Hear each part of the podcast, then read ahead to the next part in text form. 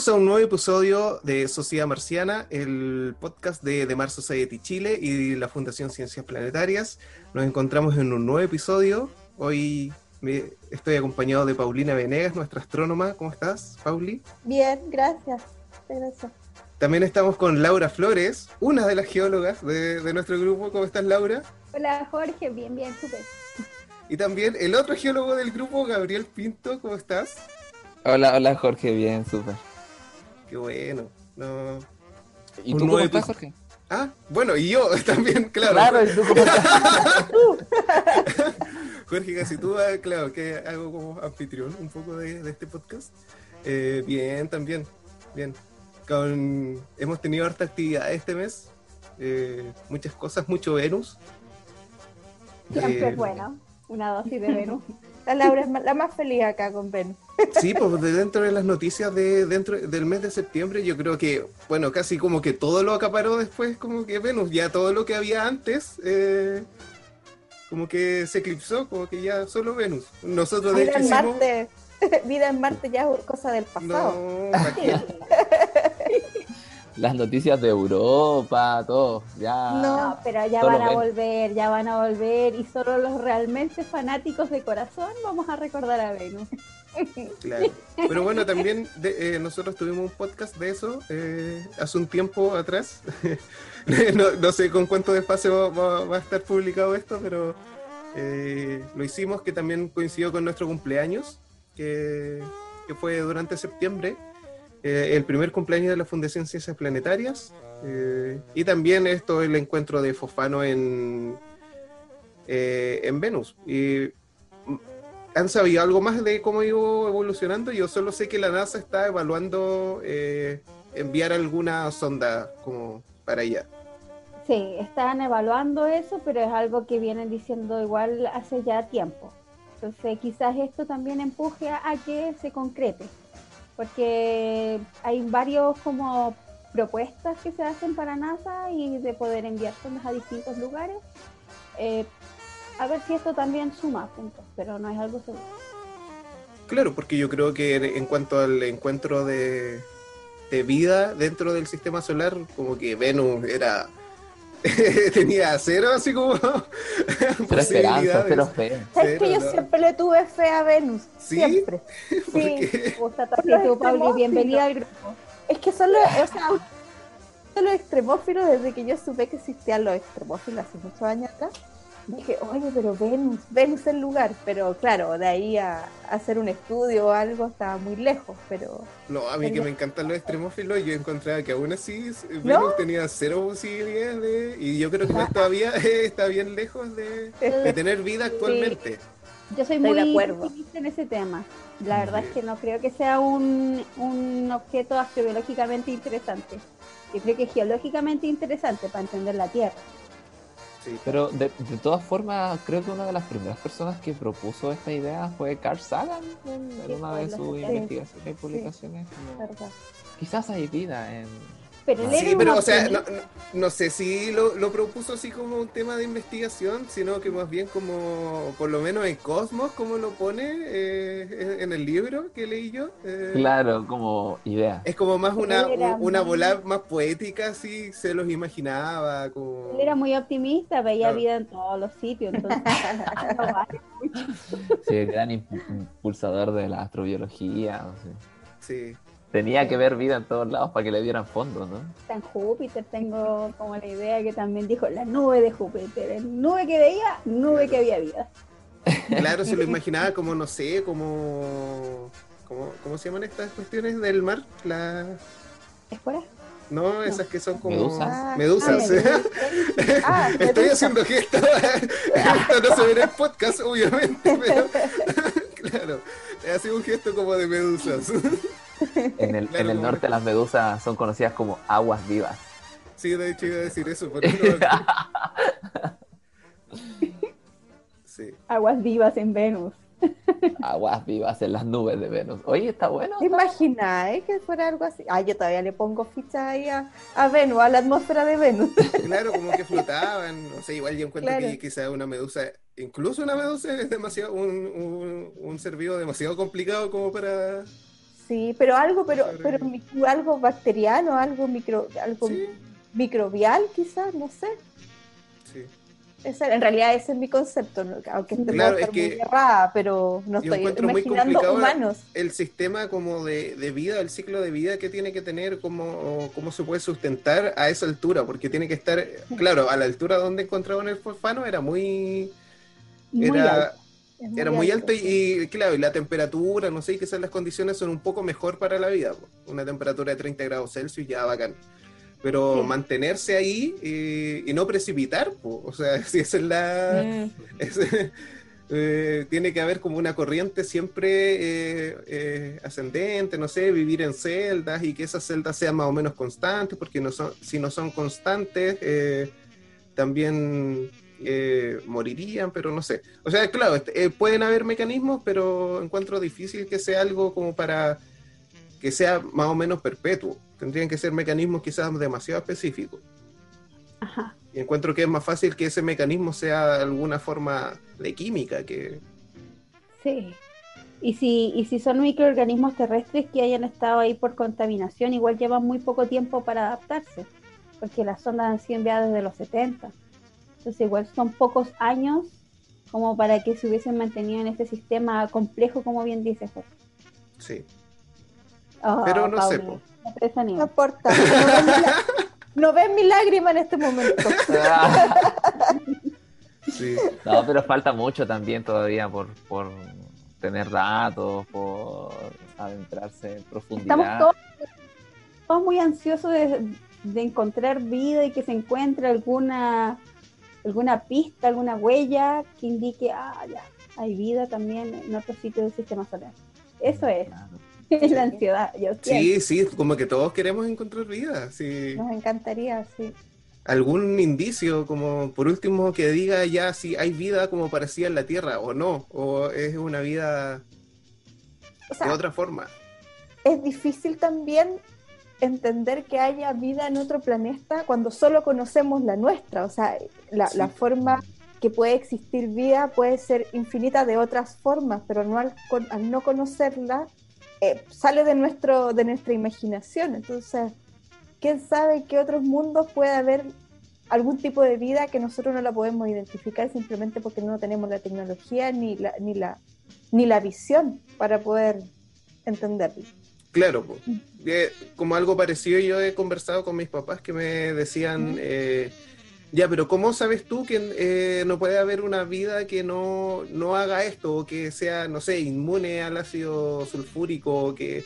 eh, ¿Por qué tiene que ser igual que en la Tierra? Y yo ahí es, como la respuesta típica, pues, que es como, es la única vida que conocemos, entonces mientras no conozcamos que pueda existir otra forma de vida, no hay...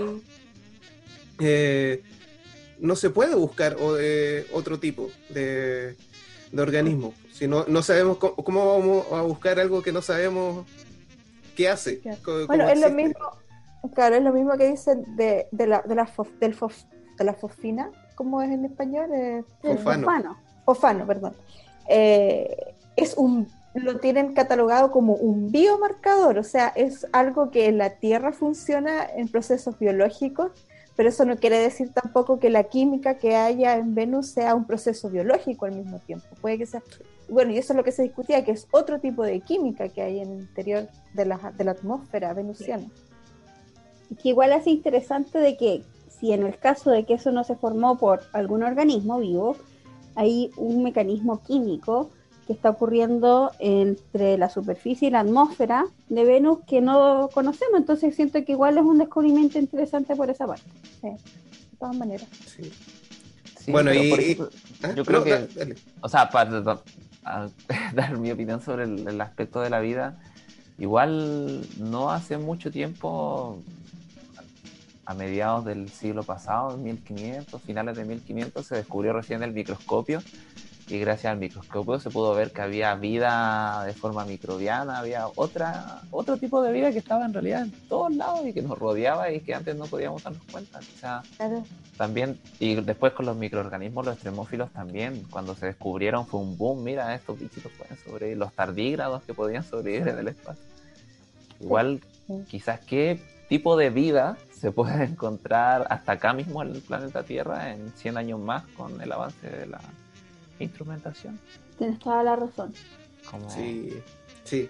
Crucemos los dedos. Que to- Tenemos Va a Todavía- todavía se encuentran eh, especies submarinas que, que no tenemos idea que existían. O sea, cada cierto tiempo, oh, se encontró una nueva especie. Y tú dices, "¿Pero ¿cómo? Uno cree que, que ni o sea, al final la Tierra no ni siquiera está bien eh, cotejada o, eh, eh, o se tiene toda la información de la misma Tierra, menos podemos decir cómo el, universo, el universo, o sea, ni siquiera nuestra galaxia se comporta. Sí. Claro, y bueno, y también hablando eh, de microbiología de extremófilos, eh, durante este mes eh, hemos hecho algunas entrevistas, dentro de ellas a Cristina Dorador, que ella es, ella es microbióloga en específico, así que tuvimos una conversación muy interesante de precisamente de estos bichitos, como se les dice a veces, pero estos organismos muy pequeños que, eh, que viven en, eh, en, en Chile, sobre todo en, en- desiertos, en el altiplano, eh, en la cordillera, ella investiga eso, entonces en salares sobre todo. Entonces una, una conversación muy interesante, está en Facebook, ahora también lo subimos a YouTube, así que lo pueden encontrar en, en varios lados. Creo que hasta está en Instagram. Y también dentro de lo mismo también se hizo una...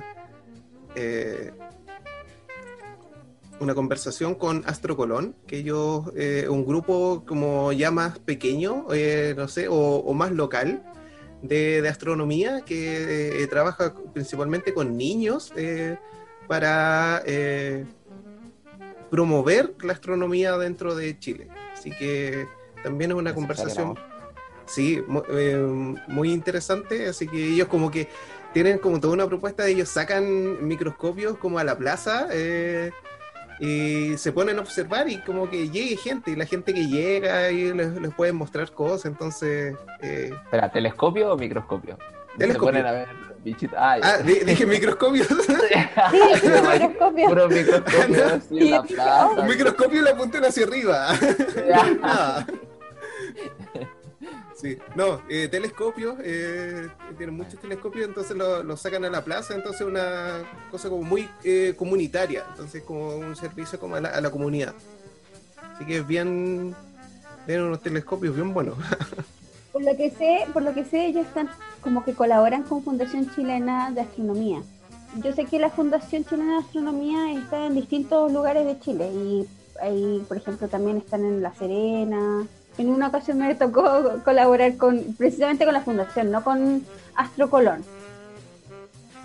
Eh, interesante que hagan eso porque muchas veces la gente tiene ganas de, de poder simplemente observar, porque los telescopios tampoco son de fácil acceso para todos. Para nosotros sí lo ha sido, porque estamos relacionados en el tema. Sí, Pero es una experiencia, yo he visto personas que, adultos, que van con sus niños y claro, ellos observan y dicen, en vez de decepcionarse, que es como que lo que uno podría pensar, porque van a ver chiquitito, que no se va a ver muy bien muchas veces el objeto que se está enfocando, pero se sorprenden, se sorprenden, porque pueden ver, y además que igual en Chile es muy bueno que se generen estos espacios, porque aún tenemos es- lugares en donde se puede visualizar y no hay tanta contaminación lumínica. sí, pues claro, bueno, igual ellos lo hacen eh, en, ciudad, pero claro, lo hacen en lugares como que uno piensa que eh, quizás no hay mucho interés, pero siempre hay interés, pues. entonces, y que tienen eh, menos acceso como a, a este tipo de cosas, así que eh, es un grupo muy interesante, así que Qué bueno, qué bueno que estuvo, eh, lo, estu- lo pudieron entrevistar. sí. Y eh, lo que viene para octubre, se vienen hartas cosas porque es el mes de la ciencia y la tecnología. Eh, Sí, Así que van a haber actividades por todos lados. Eh, Conicy de, en cualquier lado eh, está preparando cosas, entonces busquen eh, al Par Explora eh, de, de su región o ciudad y vean las actividades que tienen propuestas. Bueno, y ahora hay muchas actividades online, así que de centros de astronomía, se están organizando muchas cosas, así que estén atentos como a las redes sociales de, de, de todo, eh, universidades, eh, observatorios, hay muchas cosas que se, que se están haciendo y que se, eh, en este mes sobre todo que, que es como de mucha difusión. Y por tradición ya lleva un tiempo eh, la Espera Explora trabajando en un colegio o haciendo actividades en la cual nosotros participamos como grupo el año pasado, tanto en Concón como en Santiago. Eh, Claro. pudimos mostrar lo que se estaba realizando en ese momento, cómo nosotros recién estábamos naciendo, porque como bien decía Jorge al inicio, nosotros recién celebramos un año de fundación en septiembre pero ya veníamos organizándonos por en forma individual o en forma grupal y claro, y este octubre igual es importante para todos, lo- todos los grupos, incluida nuestra fundación. Sí, Sí, se, se hacen muchas actividades, eh, los diferentes para explorar, como decía. Ujú. Y aparte, lo bueno es que ahora están todas las actividades online, entonces como que puede uno estar en dos, tres actividades a la vez. comparte, divide la pantalla y va, va participando de todas, porque al fin, claro, muy pocas actividades pueden ser presenciales. De hecho, con el tema del coronavirus hay muchas regiones que siguen con cuarentena total, en donde Nosotros nos vamos a ir a cuarentena, Jorge, por estos lados. ah, sí, pues, sí. La próxima semana. La sexta región está, está bien complicada. Sí.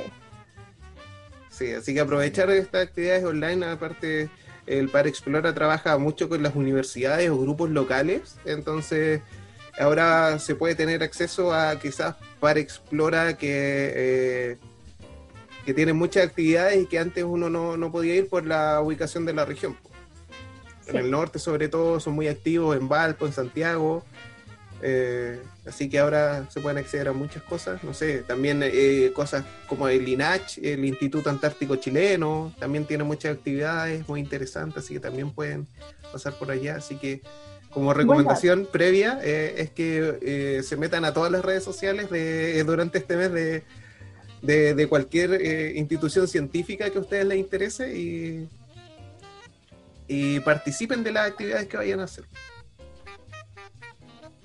Claro, es, es un mes especial para, para la gente que le gusta la ciencia, los ñoños y todo. En nuestro mes. Es, es nuestro, nuestro mes especial, pero también es importante, por ejemplo, para la gente mayor que incentive a los niños a formar parte de este tipo de actividades. Muchas de estas organizaciones generan también actividades específicas para niños eh, pequeños y bueno, los niños no van a estar ahí como con el calendario organizando o no, voy a participar de esta actividad en el computador. Entonces también como que los, los padres formen parte de, de este incentivo también a, a las nuevas generaciones de niños, o sea, a las Sí. nuevas generaciones de personas interesadas por la ciencia. No, además la ciencia es el futuro de este, de este planeta. Sin ciencia, Sí, no, no podemos proseguir. sí, como un comentario destacado dentro de la eh, entrevista de Cristina Dorador, ella decía que Chile se dedica a sacar cosas en saco eh, y mandarla al exterior. Que es básicamente eso. Entonces, si no hay ciencia, no se va a desarrollar este país, porque actualmente somos un país extractivista, entonces se, se nos acaba un recurso y dependemos de, de que tengamos otro. Ya nos pasó con el salitre, eh, nos está pasando con el cobre, Está pasando con el, el litio, litio. a- ahora Elon Musk como que quiere hacer eh, cuestiones sin litio, entonces como que era el futuro. Y, Y ahora cayeron lo los no valores del litio. Así que, eh, claro, eh, el desarrollo de Chile está en la mano de, de la ciencia. Y aunque sea un, un- un camino sacrificado, necesitamos más científicos en Chile. Y más técnico. Sí. Es un camino difícil. En Chile no se potencia mucho el ser simplemente un técnico, pero yo creo, pienso que es un camino que debería también seguir, que nosotros deberíamos de tener los especialistas acá. Aquí hay mucha gente muy hábil, muy capaz. Entonces, realmente es el utilizar lo que se extrae, utilizarlo acá y crear productos. Claro. Y No claro, hacer una cosa tan básica como un alambre de cobre. Acá en Chile es, es- es raro. algo tan básico como bien dice. Sí. Hay que mandarlo a otro sitio y después lo compramos y, el- y no es el problema de comprarlo más caro, es el problema que acá hay gente que realmente tiene la habilidad, que podría Sí. fabricarlo.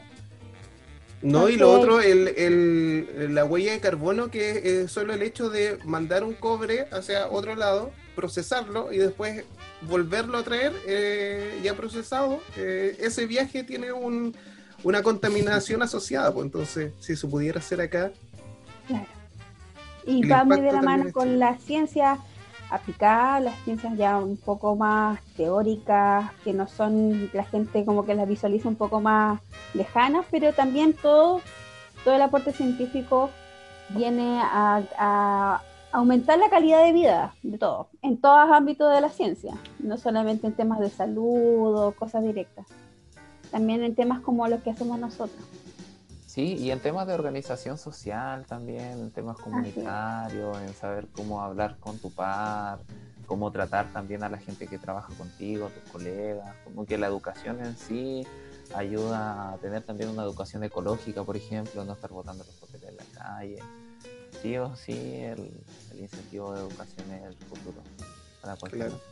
más que solo aprender a leer y escribir y a sumar. Y a veces dividir. Yo no sé dividir. Por dos números. Con decimal, Eso ¿no? es Por fácil, con decimal. oh, no. Ne- necesito sí o sí un papel para, para hacer eso. Pensé que era la única. Sí. No, no, en la universidad perdí todas mis, las habilidades matemáticas que tenía como para la PSU, ya, ya se me olvidó todo. Si, si no es con letras, no, ¿qué, qué, qué es eso? ¿Cómo hacer matemática con números? ¿Quién hace matemática con números? Sí, ya.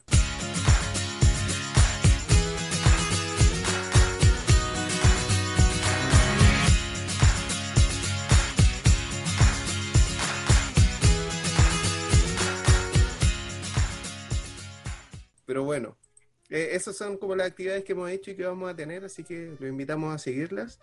Y ya sin más dilación, eh, la gente que probablemente ya sabe cuál es el tema principal por el título del podcast, pero entonces vamos a ello y hoy día vamos a hablar de agua, de alguna forma, y quizás del origen del océano acá en la Tierra, porque no siempre hubo océano, ¿o sí? Claro, y, y- y también está muy ligado con lo que hablábamos al principio del podcast y, y la noticia de Venus, que es la vida.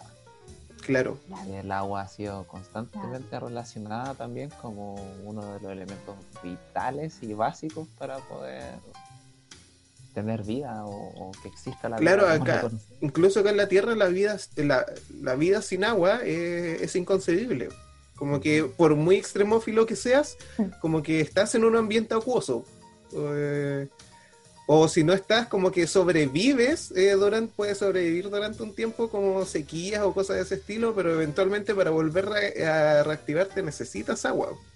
Exacto. La, química que nosotros conocemos se realiza en el agua, o sea, a partir de esa química que, que floreció la vida de alguna, de alguna forma, fue en el medio acuoso, en, en- en un principio de la, del- de la, de la Tierra. Claro, se ha propuesto también dentro de esto de buscar vida en otros planetas, eh, buscar otro solvente, como el metano. eh, creo que puede realizar funciones parecidas al agua, pero como que actualmente sin agua no, no, no pasa nada. Entonces, ¿de, de dónde viene el agua? Siem- ¿De dónde vino el agua que hay en la Tierra?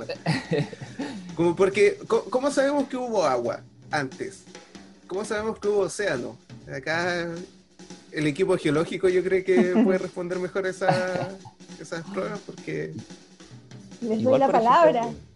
Claro, cuando, cuando nosotros pensamos en el agua, pues, igual vemos que cubre la gran mayoría de la superficie de nuestro planeta. O sea, los continentes son mucho más reducidos, es un tercio solamente, dando alguna isla. Y pareciera que nuestro planeta Tierra está lleno de agua, así, en abundancia absoluta. Pero aún así no es tanta agua como la que pensamos.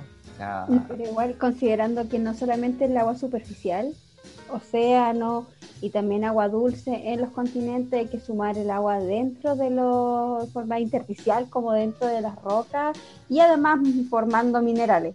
Exacto. Eso mismo, a eso mismo quería llegar. Como que dentro de la superficie vemos grandes océanos y, y, y, en las capas internas, como son el manto, también tenemos un porcentaje de agua, pero en realidad nuestro planeta Tierra no es por nada un planeta rocoso.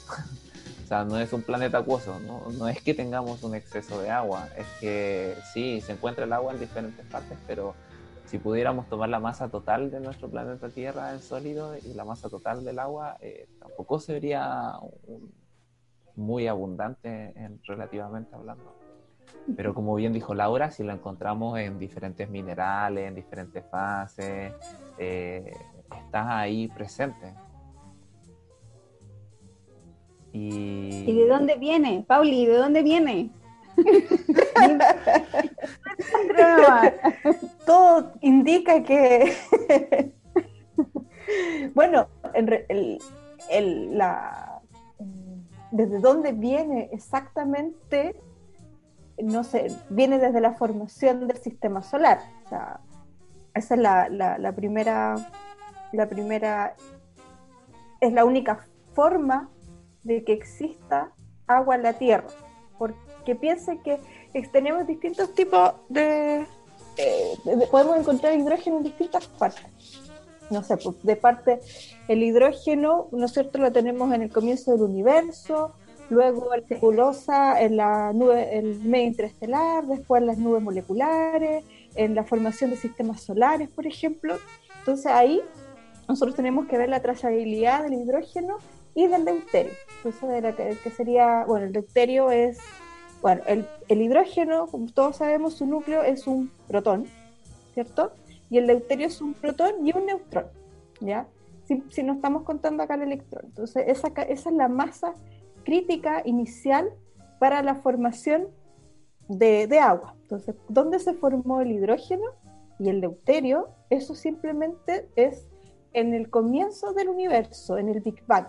En el Big Bang, entonces recién pudimos eh, conocer, y es el único lugar donde el deuterio y el hidrógeno se creó. Es el único lugar, es el único lugar. Entonces la proporción inicial que existía después, del, eh, después del Big Bang debería ser una proporción que se, que se mantiene en el tiempo. Entonces esos son los estudios que hay. Entonces hay estudios de la proporción que existe de hidrógeno deuterio en el comienzo del universo, luego en nubes moleculares, en el medio interestelar y también en nebulosas planetarias, bueno, en, en sistemas, la formación de en nubes de, formación de sistemas solares. Entonces, ahí es donde tenemos la más, lo primordial. Y el oxígeno, que es de la otra parte del, del, agua, es, esto es creado en las estrellas, en el interior de las estrellas, y en el único lugar también donde no se creó en el comienzo del universo, sino que solo las estrellas. Y esto eh, por medio de explosiones de supernova principalmente. Y eso quiere decir que para, ver, para tener hidrógeno, deuterio y oxígeno, tuvieron que pasar 13.000, corríjanme, siempre me olvido este número, 13.000 millones de años, que es la formación del universo, para poder obtener eh, estos tres elementos y una, en una proporción ideal para poder crear moléculas, moléculas como el agua. Entonces, de ahí partimos, Esa es eso es lo principal. Del origen mismo. claro, yo, yo, creo que es súper importante porque al final vemos que el agua puede ser extraña, pero es bastante común en el universo. Al final está formada por hidrógeno, que es el elemento más abundante del universo en la materia conocida. Como Las estrellas son principalmente hidrógeno. Claro, hacen la fusión ahí de puro hidrógeno, toda la energía que llega de nuestro querido Sol en base de puro hidrógeno. Claro, que no están mezclando en helio. O sea, el, helio. El helio, el helio también es uno de los elementos químicos que fue creado en un principio del universo. Entonces, también este, el hidrógeno, el helio y el deuterio son los tres elementos químicos primordiales que solo se crearon en el comienzo del universo. Puede haber, el deuterio se puede, se puede desarmar por su origen, en, su, en, su, origen subatómico, pero aún así la proporción se conserva. Entonces, ahora hay que, la, la pregunta es, ¿cómo estas tres mole- estos tres elementos químicos se juntan? Se produce una molécula y una molécula tan importante y eso se riegue, por ejemplo, en los planetas de un, de un sistema en formación. Sí, creo que ahí yo, ahí no sé, hay muchas teorías y la principal es como la, la mete- eh, que hay en esta formación del sistema solar eh, se, se eh, se entregó a los planetas una cierta cantidad y también hay met- lo- los asteroides, eh, lo- eh, los, meteoritos, los meteoroides, Cometa. cometas, tienen, esta, es- tienen este material desde un comienzo, eh, la formación del sistema solar. Y ellos, eh, bueno, aquí es experto Gabriel, que nos podría contar sobre este material que de- debería ser ingresar a la Tierra.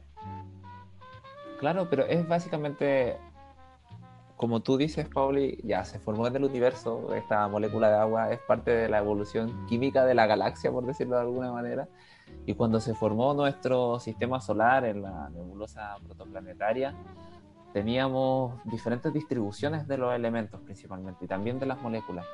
Y en base a esa variable distribución, nosotros, por ejemplo, hoy en día cuando vemos el planeta Tierra, también tiene una ubicación específica dentro de las distancias heliocéntricas, que son las distancias que nosotros tenemos al Sol.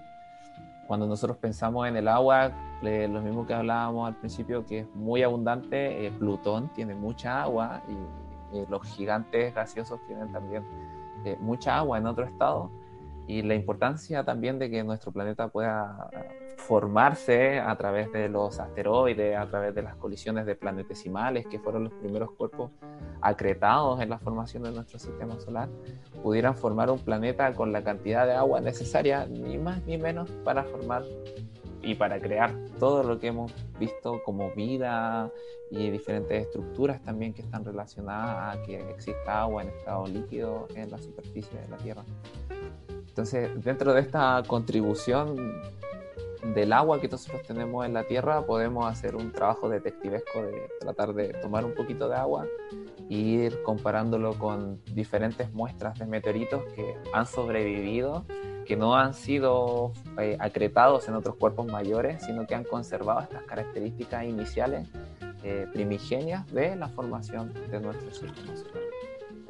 Y básicamente eh, entendiendo desde de las diferentes muestras de dónde pueda calzar el agua, es como nosotros vamos interpretando cuál fue el precursor de nuestro planeta Tierra. ¿ya?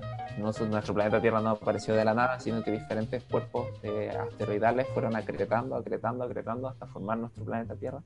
Y la búsqueda de ese cuerpo precursor no se ha podido lograr.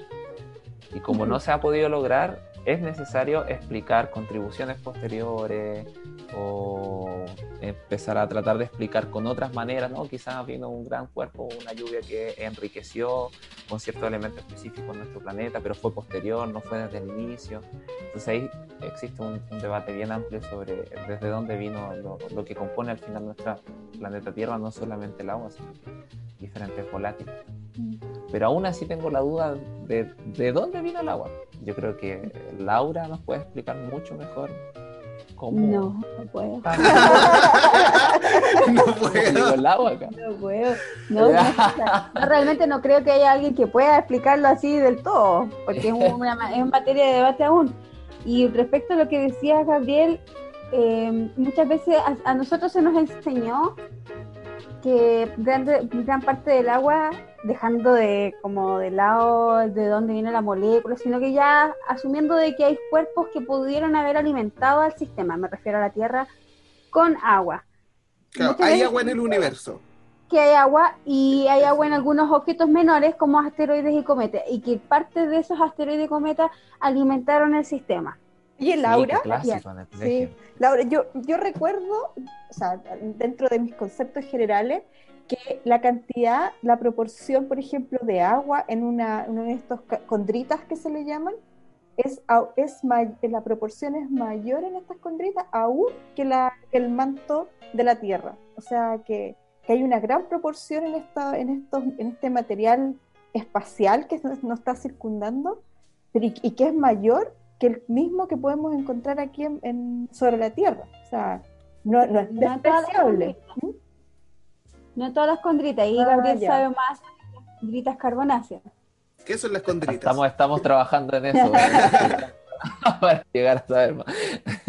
Mira, voy a hablar un poco de la división y ahí Gabriel tú pasas a hablar de lo de las condritas porque ya estamos hablando de los de los meteoritos. Los meteoritos los podemos clasificar en dos grupos, los acondritos y los condritos. Es simplemente porque uno tiene estos eh, objetos dentro de la roca que se llaman cóndrulos, unos no lo tienen, podemos decir que están eh, que son las acondritas, y los condritos que sí tienen estos cóndrulos. Y dentro de los cóndrulos, de las, de las rocas, de los meteoritos que tienen cóndrulos, están clasificados en tres grupos. Los condritas ordinarias, las condritas carbonáceas y las condritas instatitas, que también vamos a hablar un poco. Pero Gabriel se está la- especializando. Ah, perdón, siempre se me olvidan esos dos, pero como- Sí, son, sí, pues son dos igual que son recientemente. Tienes toda la razón. Sí, igual van descubriendo poco a poco y van aumentando al cantidad de meteoritos a los grupos. Pero Exacto.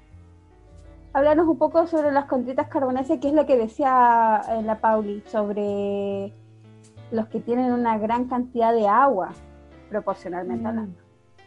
Claro, es que básicamente, eh, como decía la Paulina y como decía también Laura, los condritas son estos meteoritos que tienen cóndrulos, de hecho se definen así, pero la importancia de las condritas es que tienen una antigüedad muy similar a la formación de nuestro sistema solar.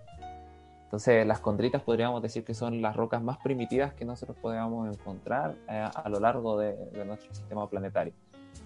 Entonces, ¿por qué nosotros estudiamos las condritas? Porque básicamente pensamos que, claro, antes de que se formaran los planetas deberían haber otros ladrillos que construyeron estos planetas y pensamos en las condritas porque son muy antiguas, de 4.560 millones de años y algunos objetos que están dentro de estas condritas son incluso aún más antiguos. Entonces, básicamente por eso traba- se trata de trabajar en condritas para ir entendiendo cómo fue la evolución posterior de- del sistema solar. Y como bien decía Pauli, hay condritas, específicamente las condritas carbonáceas, que tienen mucha mayor cantidad de agua, no todas, hay condritas carbonáceas que no tienen tanta agua. Eh, dentro de ese grupo de condritas carbonáceas se dividen en ocho grupos diferentes, entonces como que ya hay diferentes eh, composiciones, abundancia elemental, isotópica pero estas condritas tienen un alto contenido en agua y de hecho los estudios eh, recientes, entre comillas, antes de, de- de lo que vamos a hablar del, del de hoy, es que la principal fuente de agua que no viene de cometas, como a mí o a muchos quizás nos enseñaron en el colegio, no, si el agua viene toda de los cometas y los cometas están llenos de agua, eh, venía principalmente de asteroides, asteroides de tipo condrítico, y esos asteroides de tipo condrítico se pensaba que eran carbonáceos, porque no solamente hubo un aumento o un incremento en el agua, sino que también en otros tipos de volátiles. Hablando carbono, hablando eh, nitrógeno, otros tipos de volátiles que también están contenidos tanto en los cometas como en las condritas. Entonces, dentro de esa investigación que hablaba de que las condritas carbonáceas eran una de las principales fuentes de formación de- del agua en la Tierra, hace unas semanas salió un nuevo trabajo que habla eh, sobre las condritas de enstatita, ya que como bien dijo Laura, es un tipo de condrita, pero este tipo de condrita es diferente al resto porque de hecho es de la que menos se podría esperar que viniera el agua, porque son meteoritos que son muy eh, reducidos. Ya no se generaron en condiciones oxidantes. De hecho, se piensa que las meteoritas de, de tipo estatítico se formaron muy cerca del Sol. Entonces no tenían suficientes elementos como agua o volátiles. Y, y lo vemos también en la mineralogía que presentan. Eh, tienen minerales muy ricos en sulfuro, muy ricos en hierro. Como dice su nombre, están principalmente compuestos de enstatita, que es un piroxeno. Entonces, no mucha gente miraba, era como el Venus, así como, no, ¿cómo vamos a tener el Venus? Mira, ya, las condritas estatitas exactamente lo mismo. No, ¿cómo vamos a tener agua en las condritas estatitas? Así que uno de los últimos análisis que se hicieron eh, indica que podría ser las condritas estatitas uno de los precursores. Y esto es importante porque, si bien es cierto, las condritas estatitas no habían sido observadas como eh, parte de los elementos que trajeran los volátiles a la Tierra, eh, sí fueron observados como los precursores de la Tierra. Porque dentro de los isótopos de oxígeno presentan la misma composición. Entonces, eso, es súper peculiar. Eso es fundamental, porque más allá de seguir viendo este escenario como que se formó la Tierra y después vinieron elementos externos y que lo bombardearon y que eso ayudó a aumentar la cantidad de agua en el sistema, sino que habla de su génesis, que en el momento de la formación esas rocas, esos ladrillos que tú mencionabas, también contenían una cantidad de agua considerable y que ayudaron después por otros procesos propios de la Tierra a poder estar eh, participando en todos los procesos superficiales e internos en la Tierra. Entonces, me gusta esta nueva forma de visualizar el asunto, es el ladrillo que se construyó la Tierra. ¿Tenía o no tenía gran cantidad de agua? Mm. Sí, exacto, exactamente como dice Laura. Eh, ahora ya no es solamente que se construyó con, ciertos bloques, con ciertos legos armaron este rompecabezas. Eh, antes se decía que necesitábamos otros legos de otros lugares para que pudiera tener la misma forma, pero acá, según estas investigaciones, quizás no es necesario tener otros legos, sino que seguimos usando los mismos legos que ya pensábamos antes. Entonces, eso que querría decir que la Tierra, como desde su origen, tenía agua. Como... Sí. Pero aquí la pregunta es, ¿tendría agua en condiciones suficientes como para...? Porque puede que después haya recibido bombardeos y que le hayan aportado un poco más, pero si no hubiese pasado eso, ¿igual veríamos océanos actualmente? Muy buena pregunta, porque yo creo que es difícil como poder interpretarlo. Yo creo que faltan también, como lo que vimos con la noticia de Venus, es solo un trabajo que, que muestra que los isótopos de, deuterio, como bien explicaba Pauli, que se formaban en el inicio del universo, eran muy similares a lo que nosotros encontramos en las rocas del manto. ¿ya? Eh, como sabemos, nuestro planeta Tierra está eh, diferenciado y está dividido en diferentes capítulos. Tenemos la capa superficial, que es la corteza, donde nosotros vivimos a diario, eh, donde se encuentra en contacto directo con la atmósfera. Y siguiente tenemos una capa que es el manto. Y en la parte más profunda, en el centro de nuestro planeta Tierra, tenemos el núcleo. Y el manto es una capa gruesa, tiene la mayor parte, igual es variable dentro de su composición en el mismo manto, pero representa un gran porcentaje de nuestro planeta Tierra. Entonces, analizar ese tipo de rocas es como transportarse al pasado del planeta Tierra y analizar la materia que es primitiva, la materia que, que formó principalmente nuestro planeta Tierra. Por eso esas rocas se llaman las peridiotitas. Entonces, a través de ese tipo de rocas siempre se hace la comparación para conocer cómo era eh, la Tierra primitiva en relación a lo que fue agregado para formar esta tierra primera. Sí. Ah, pero esas mismas rocas son. No, no podéis llegar al manto a sacar una muestra, porque aparte no, no es tan sólida. Eh, Exacto. Eh, generalmente tiene hay. transformación, pues. Claro, hay ciertos afloramientos que, dependiendo de los procesos geológicos que ocurrieron, podemos encontrar. Eh, por ejemplo, en, España, en, en el límite con Francia, los Pirineos, hay una amplia franja de, un evento de colisión que ocurrió en ese sector que permitió que parte del manto eh, se expandiera y emergiera, exhumara ah, hacia la superficie y, se pueden encontrar ciertos afloramientos de, de, estas rocas que son ultramáficas y que, claro, son de alta profundidad en el manto. Y claro, tomando estas rocas podemos sacar la mineralogía, análisis químico, isotópico, tratar de interrogarlas y ponerla en el laboratorio en una mesa y decirle, ya, mira, tengo unas cuantas preguntas para ti. Pero no va interrogando a la muestra.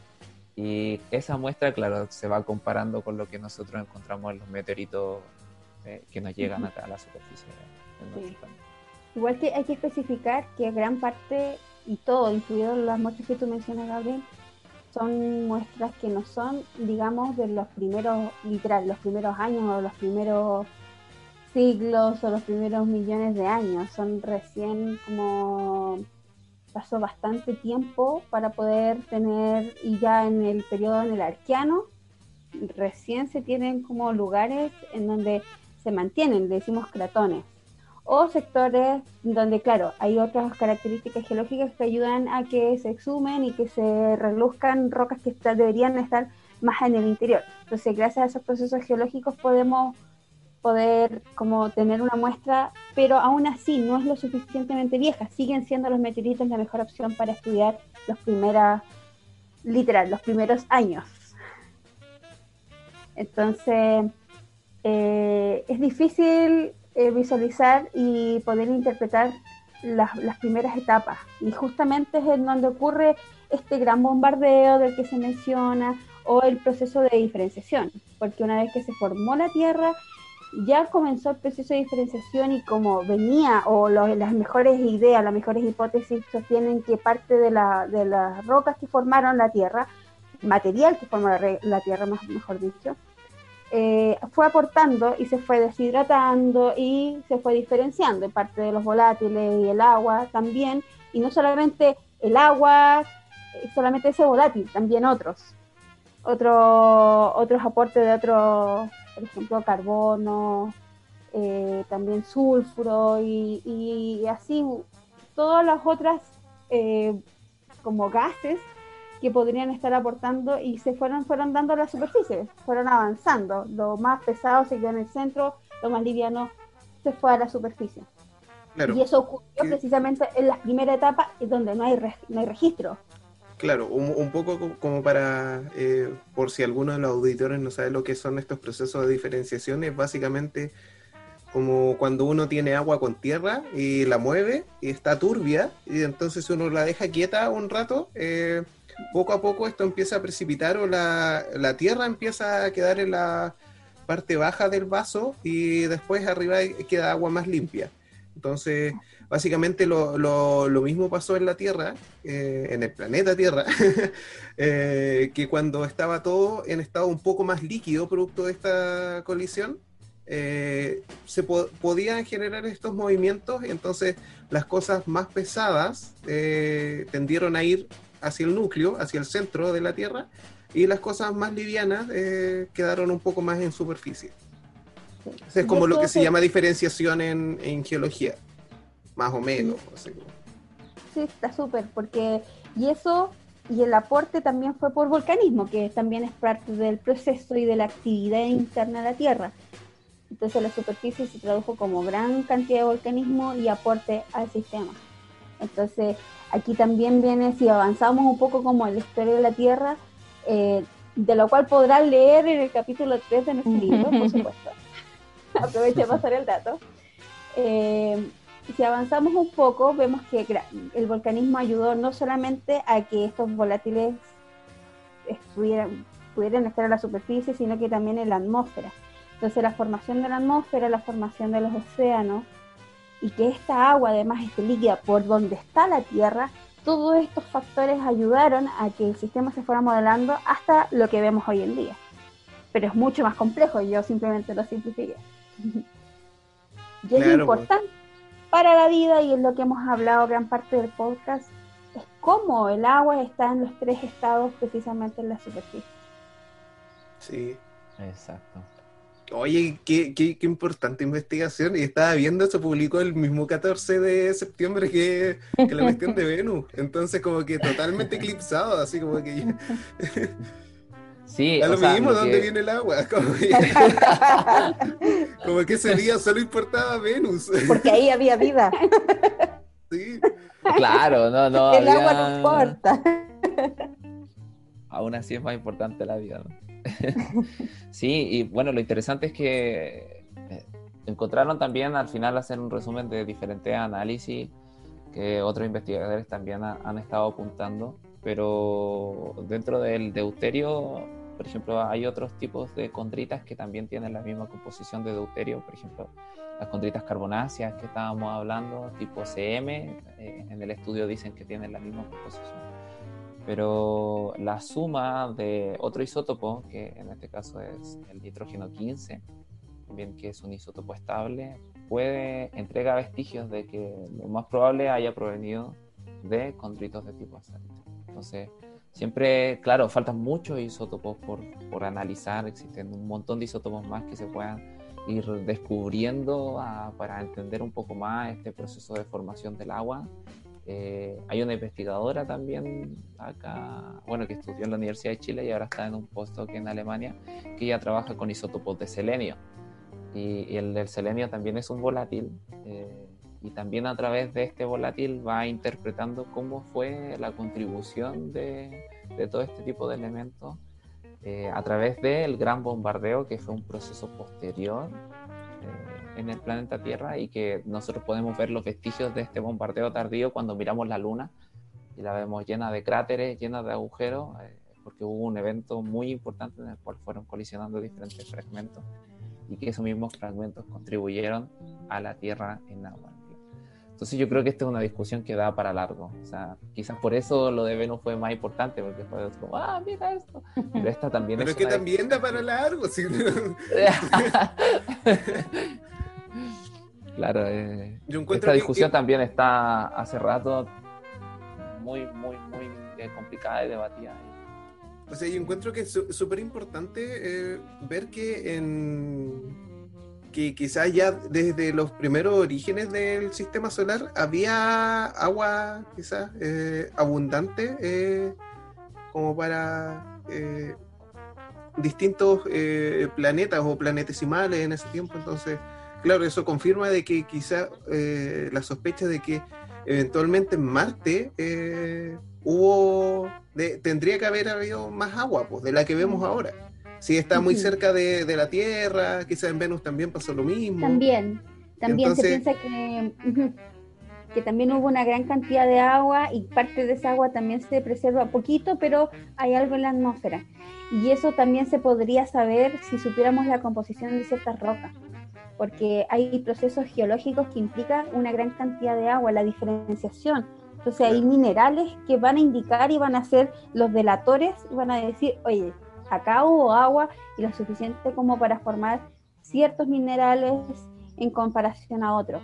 Entonces también es importante estudiar para poder entender los orígenes de nuestro planeta. Entonces, por otra parte, mm, mandar sonda y toda esta, mm, esta inversión de dinero es importante. En Marte también se ha hecho bastante.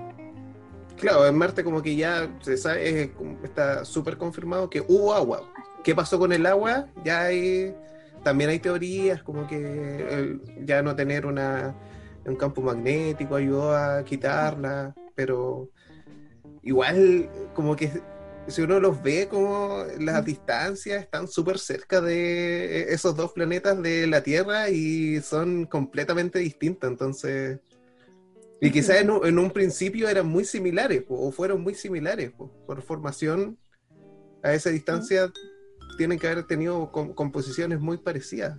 O, para, sumar, para sumar información, por ejemplo, la cantidad en, la, nebulosa del sistema solar, la proporción que existía de deuterio, hidrógeno y oxígeno debió ser, por lo menos para la parte interior, la misma. Entonces, por eso hay una, siempre se compara Venus, Marte, la Tierra entre ellos.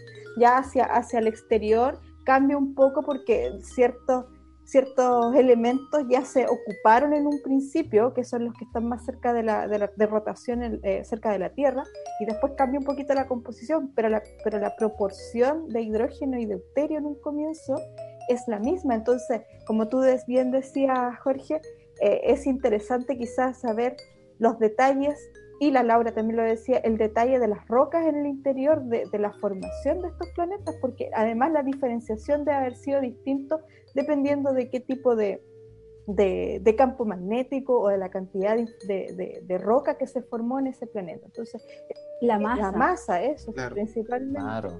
ese tipo de información puede hacer un gran cambio. No sabemos cómo, claro, si supiésemos las reglas completas de la física o tuviéramos un estándar, eh, sería fácil, pero claro, los modelos te pueden dar alguna información, pero lo que hay que tener claro es que es la misma nube, es la misma nube inicial que de alguna u otra forma hizo que los planetas eh, se, se, comportaran, o unos, por decirlo así de, forma coloquial, unos agarraran más material que otros y otros unos más específicos, oh, yo quiero este tipo de material, y hace que la diferenciación sea distinta.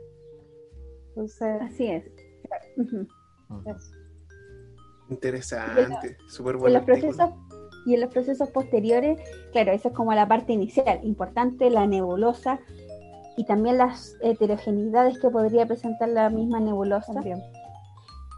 Y además cómo mantienen la actividad de estos planetas y cómo van aportando al sistema, desde su interior, cómo van botando y de alguna forma se va reciclando el mismo material o se inactivan, como es el caso de que se cree que Marte o Venus, pero Venus fue un poco posterior. Y no nos olvidemos de Mercurio, que quizá como pronto va a llegar una de las sondas que enviaron y va a seguir mandando información que también se procesa en forma, no es algo que vaya a tocar la superficie, sino que eh, va a orbitar Mercurio y, sorpresas, yo solo espero sorpresas. Bepi Colombo, ¿cierto? Con Bepi Colombo, sí. Sí, ¿Cuándo sí al final... Disculpa, ¿cuándo llega? ¿Sabes? Ah, bueno, ahí puede... como como, como 12 meses, ¿o no, Gabo? Sí, ya viajando del año pasado, ¿no? Sí, sí, sí. Entonces, sí, queda, queda un añito todavía. Va como a mitad de camino. Claro. Vi unas fotos que subió de Venus, pero claro, va pasando todavía no, Además que estas maniobras generalmente tienen que darse las vueltas tratar de tomar ciertos empujes gravitacionales, no sé en realidad cuál es la trayectoria de Picolombo para, para llegar ahí a Mercurio, más que queda tan cerca del Sol sin, sin, tener complicaciones con la instrumentación misma. Sí. Es una gran labor. Pero, claro, al final cuando nosotros vemos los diferentes planetas y tratamos de... 2025, perdóname, Gabriel. Muy bien, Laura. sí, le queda todavía harto viaje, cinco años de viaje.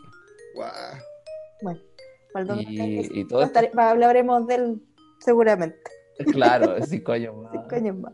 Va a estar Laura ahí hablando de Pepi encontraron fosfano. encontraron agua. agua. Claro, su planeta eh, acuático. claro.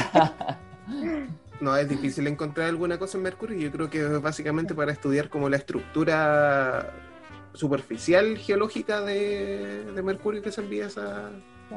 Sí. más no no se puede. Y el gran campo, y el gran campo magnético que tiene, porque en el sistema solar, además de los planetas gigantes, los rocosos o los satélites, solo hay tres que tienen un gran campo magnético, que es Mercurio, la Tierra y una luna de Júpiter.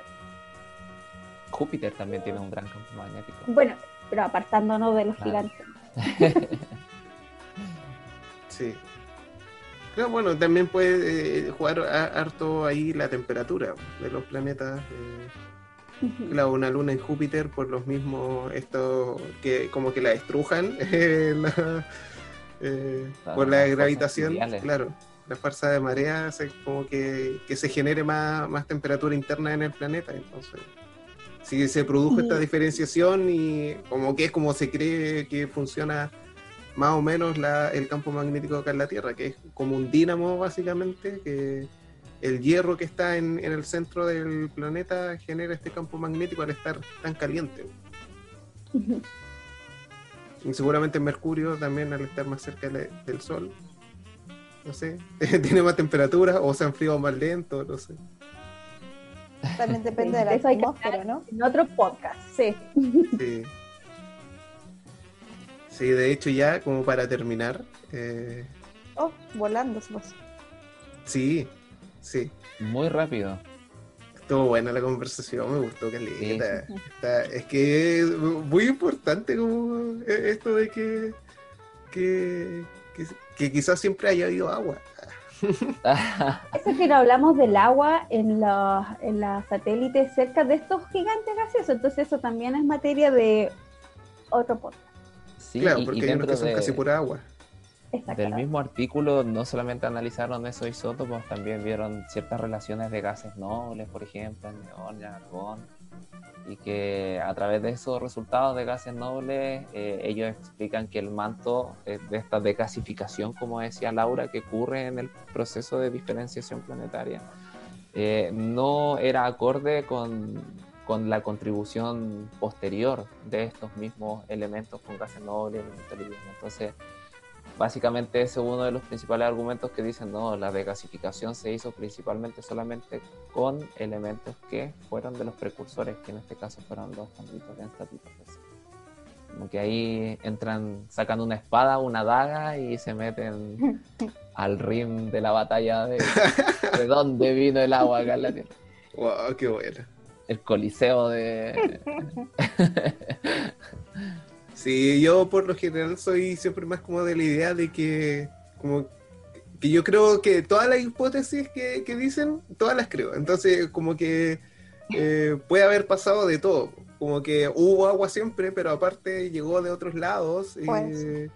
hubo este bombardeo, entonces como que todos tienen un pequeño aporte, como parecido al origen de la vida. Eh. Que también hay hartas peleas de, cómo se originó, de dónde vino, cómo, cómo se formó.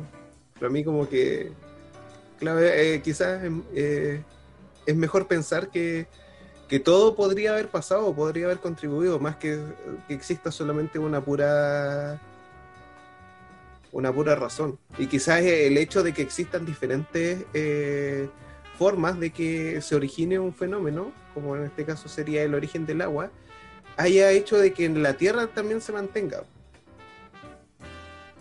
No sé, otra teoría. bueno, de eso tampoco, tampoco hablamos. Todo es verdad. Claro, de por qué el agua al final, por qué Marte supuestamente tuvo agua y nosotros mantenemos el agua, o sea, una cuestión simplemente atmosférica y del campo magnético. Y de la masa del planeta. Y de la masa. Y la actividad es la actividad todo. claro, o sea, posiblemente hubo al mismo al mismo tiempo hubo agua, esto es una idea mía, no lo leí en ninguna parte, pero hubo agua en la Tierra y en Marte al mismo tiempo. Y claro, y uno por el concepto de masa, atmósfera, campo magnético, etcétera, esto se evaporó, se voló y los más livianitos se salieron de la atmósfera y se quedó un planeta vacío. Claro, o sea, básicamente como creo que masa, no dice, no sé. como que el, Sol le hace bullying a la Tierra o a Marte, como que eh, con los vientos solares, entonces son, muy intensos y de eso nos protege el campo magnético. Entonces Marte, al perder su campo magnético, perdió esta barrera que impedía que eh, se perdieran tan rápidamente eh, estos compuestos orgánicos volátiles. ¿Y por qué perdió el campo magnético? Una de las teorías es de que al ser tan pequeñito o, o hacer más pequeño que la Tierra, se enfrió más rápido y como se enfrió más rápido ya no se podía producir este efecto dínamo. Eh, esa es como la explicación como por ahora más aceptada, creo yo, eh, por lo que tengo entendido. Pero también no se entiende muy bien cómo funciona el campo magnético ni siquiera de la Tierra. Entonces, no, por ejemplo, no, no se puede predecir, es más, más o menos caótico. Entonces, eh, Falta investigación en eso. ¿Sí, Laura? Aportando algo también a lo que dices, porque, por ejemplo, en el caso de Venus también tiene ausencia de campo magnético, pero la mejor hipótesis no es precisamente de que el viento o la erosión de parte del Sol haya arrasado con parte del agua, porque si no tendría una atmósfera, sería completamente ausente de atmósfera y eso es lo que más tiene. Incluso es mucho más espesa, mucho más su, su, altura es mucho mayor en comparación si la medimos desde la superficie. Entonces, no es precisamente porque el sol siempre arrase, porque los pobres no tienen ninguna protección. también tiene que ver con los fenómenos internos. Yo insisto con el tema del volcanismo y que lo mismo, el mismo planeta se vaya autoabasteciendo de estos gases que de alguna forma el mismo Sol va barriendo y va, va quitando. Como tú dices, Jorge, es una cuestión, yo también soy muy partidaria de decir, ah, ya, es que ocurrió todo a la vez, en distintas medidas.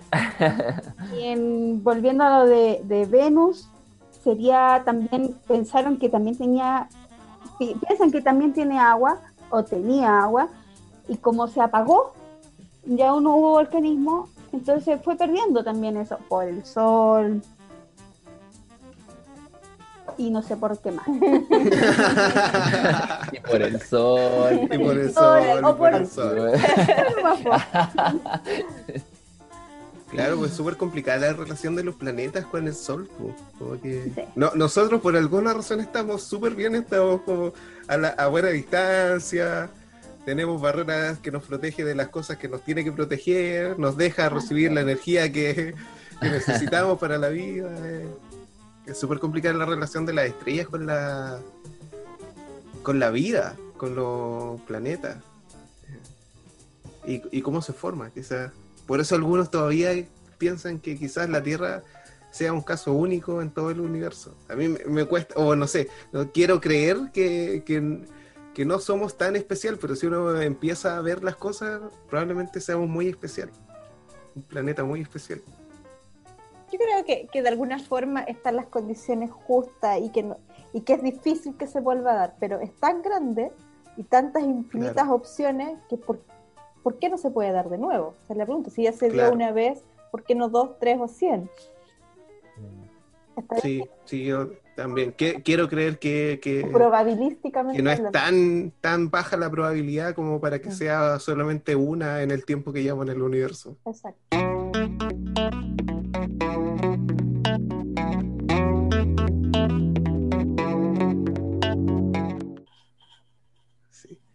Ya bueno, y ahora sí, para terminar eh, este interesante capítulo, eh, vamos con las recomendaciones. Eh, no sé si ustedes tienen algunas, yo quiero partir. en el podcast pasado, como que igual la que di, como que di súper poca información, después como haciendo el, editándolo me di cuenta. Entonces, como que quiero partir aclarando o dando un poco más de información de esto. Yo recomendé las astrocharlitas que dan nuestras compañeras, eh, amigas. Eh, de hecho, una es la que voy a recomendar es amiga de un miembro de, de Mars Society, que es Javiera Reyes, que ya hace estas transmisiones por Twitch eh, todos los viernes, como a las 9. y el usuario es Aringel. A-R-I-N-G-E-L-L. Eh, es su Twitter y su Twitch, entonces por ahí las pueden ver. Y también está subiendo algunas eh, en YouTube, que las pueden encontrar en el, en el link de Star 3. Entonces ahí están los datos específicos de cómo pueden verlas. Eh, están súper buenas, las primeras son de, de planetas y la, de ayer. o de un viernes pasado de, de cuando se publique este podcast, eh, era, no sé, sobre eh, figuras que uno puede encontrar en el universo, como asociadas, no sé, eh, esta cara que se encontraba en Marte, cosas de ese estilo, o, alguna nebulosa, la nebulosa del sombrero, no sé, que parece sombrero. Cosas de ese estilo. Entonces son, bien entretenidas, son bien, son bien ligeras las, estas charlas, así que las recomiendo. Y ahora sí, mi recomendación específica para este capítulo, yo quiero recomendar la saga Fundación de Asimov, que la leí hace un tiempo y también recordando a eh, editando el capítulo eh, la Laura eh, habló un poco de de otro autor de ciencia ficción. ¿cómo? de Arthur. Sí Arthur C. Clarke. Gabriel, gracias a Gabriel lo conocí porque juntos leímos Cita con Rama.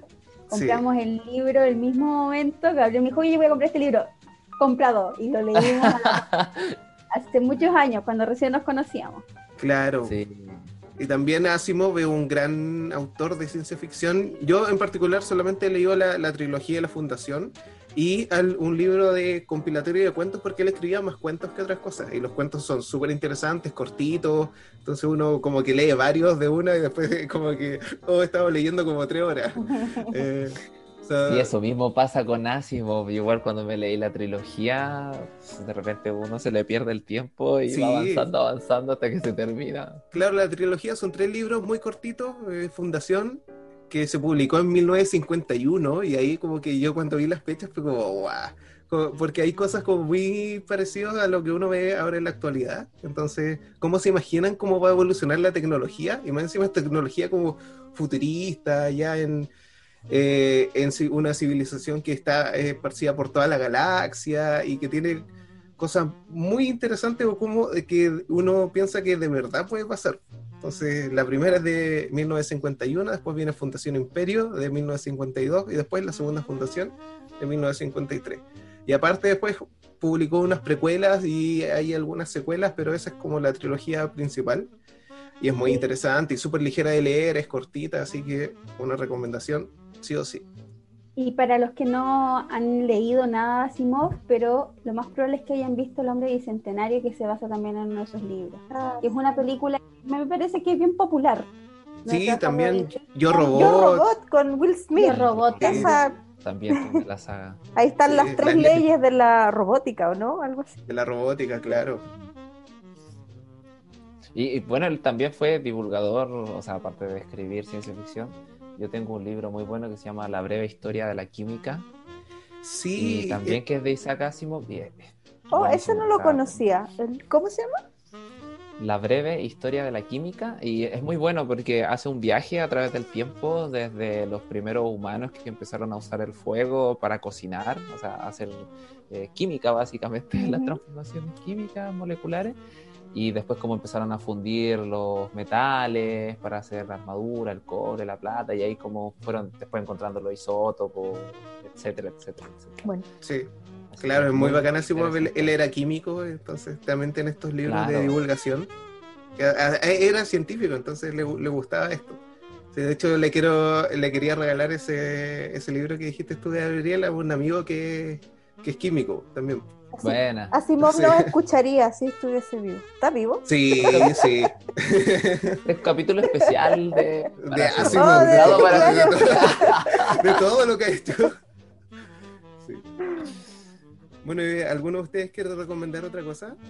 Yo, Hoy estuve pensando. yo estuve, yo estoy- voy a, el que estoy leyendo ahora, que voy a estoy comenzando, no llevo muchos días, y se llama Macho y hembra los creó, que es de Roberto Suazo, que es más que nada una visión eh, de la antigüedad, de cómo era la, la relación hombre-mujer, que no, que no que no eran solo hombres y mujeres, sino que existía la diversidad.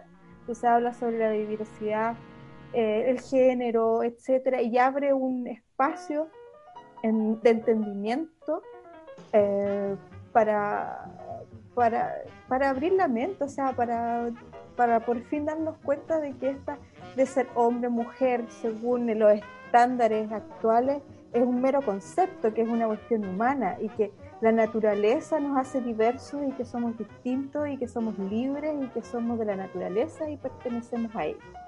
Y que no tiene que existir No, qué concepto, eh, mujer, hombre y nada más. No, porque ese es el estándar. Y habla un poco, y lo cuenta con, con tiene distintos eh, capítulos donde lo cuenta de forma desde la Grecia antigua, desde el concepto eh, de historias de los de, de, los- de Zeus, de, de cómo de cómo todo era, era ambiguo y no había nada nada hombre mujer, sino que era todo libre. Es muy buen, muy, muy buen libro. Lo que he leído, que son dos, tres capítulos, es súper interesante. Igual, se me pasa así, oh, media hora ya. De ahí, o sea, yo creo que pasó media hora, en realidad fueron dos. muy, muy buena. Co- co- ¿Cómo, se llama? Se llama Macho y hembra los creo en signo de interrogación. Una pregunta. Ya, bueno. Aquí está por el. Yo sé que no lo Claro, ven, nosotros pero lo podemos ver. nosotros solamente lo podemos ver. Sí. Eh, bueno, yo tengo una recomendación de, de un libro, eh, se llama La catástrofe del sur, el megaterremoto de Arica en 1868 a través de sus noticias y grabados. Y es un libro, bueno, de, de la edición de, universi- de la Universidad de Valparaíso, donde, bueno, yo soy de Arica, entonces soy fanático de, de mi ciudad donde yo nací, eh, tengo mucha historia y, y, bueno, está el morro de Arica y muchas íconos del norte de Chile. Y básicamente este libro habla de una recopilación de diferentes artículos en los diarios locales, que en ese tiempo era Perú, en, en 1868 Arica era peruana, antes de, de la chilenización, la guerra del Pacífico. Entonces habla un poco de la destrucción que quedó en Arica, fue un gran tsunami donde prácticamente abarcó toda la ciudad y fue una catástrofe importante también asociada a un sismo muy grande que, que hubo. Entonces, parte, yo me acuerdo que cuando era pequeño jugaba en, en, en el motor de, de, uno de estos barcos que quedó en el cerro. Entonces, wow. Wow. desde pequeño igual quedó como esa historia y esos vestigios de, de, de estos tsunamis que, que, arrasaron prácticamente con la ciudad. Entonces, bueno, ahí, ahí está la portada. También se lo recomiendo. Ahí está el morro de Arica, lo más grande. Así que... Te faltó el CHI.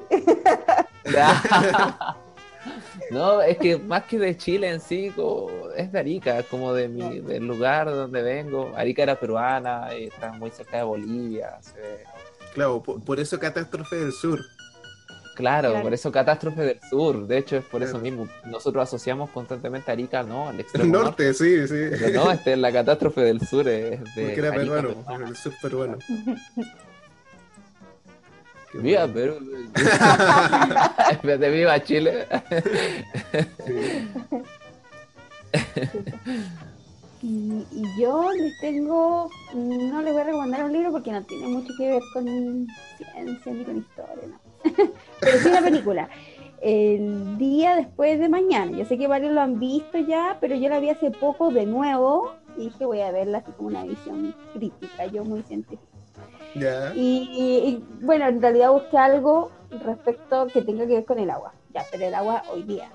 Y un posible desequilibrio en la temperatura o en la salinidad podría realmente causar catástrofe, como muestran en la película, solo va a ocurrir en el hemisferio norte, así que bien por nosotros. nosotros vamos a estar Estamos salvados. claro. claro. Entonces, y eso es posible, y es algo de lo que se estudia actualmente y la gente lo comenta un poco más. Cada vez sabemos un poco más cómo el equilibrio, el desequilibrio y, y del, del, agua. El agua es importante, el agua líquida, los océanos. Entonces, eh, la recomiendo. Yo sé que es una película más bien popular, no tiene muy buena Sí. nota, pero creo que tiene algún aporte o da para la discusión. Bueno. Claro, sí.